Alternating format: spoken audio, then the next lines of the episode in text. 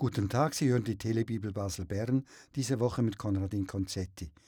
Ich lese Ihnen aus dem Evangelium. Er, Jesus, sagte aber zu ihnen, Seht euch vor und hütet euch vor jeder Art Habgier. Denn auch dem, der im Überfluss lebt, wächst sein Leben nicht aus dem Besitz zu. Aus Lukas 12.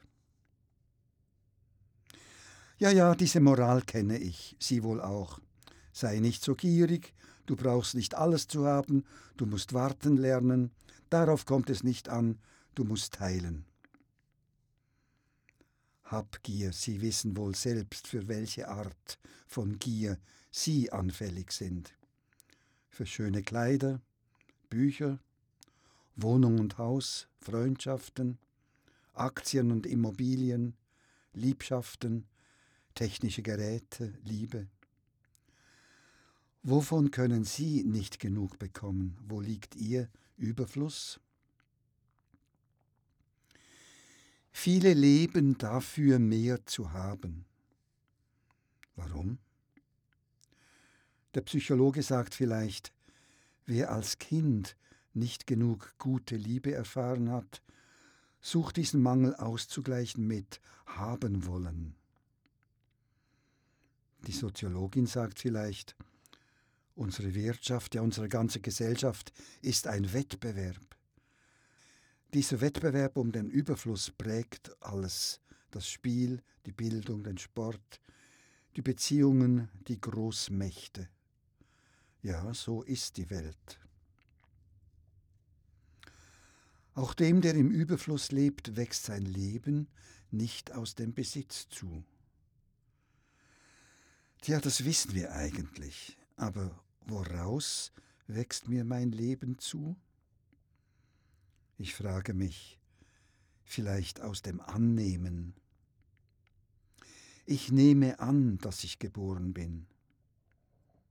Ich nehme an, wie meine Kindheit gewesen ist. Ich nehme an, in welcher Gesellschaft ich lebe. Ich nehme an die Liebe, die mich ergriffen hat. Ich nehme an, welchen Beruf ich gewählt habe. Ich nehme an, welches Schicksal mich getroffen hat. Ich nehme an, dass ich alt werde und sterbe.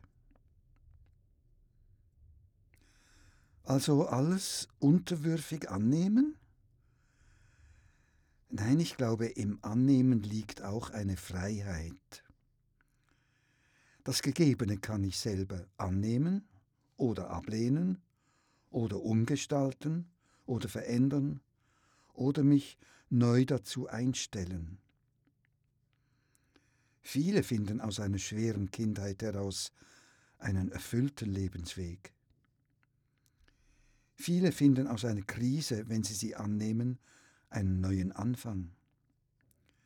Viele Kranke, wenn sie das Kranksein akzeptieren, erfahren eine neue Erfüllung. Und wenn das gelingt, glaube ich, ist das ein Geschenk. Daraus wächst uns Leben zu, vielleicht göttliche Nähe und Kraft und Glauben. Ich danke Ihnen fürs Zuhören und wünsche Ihnen einen annehmbaren Montag.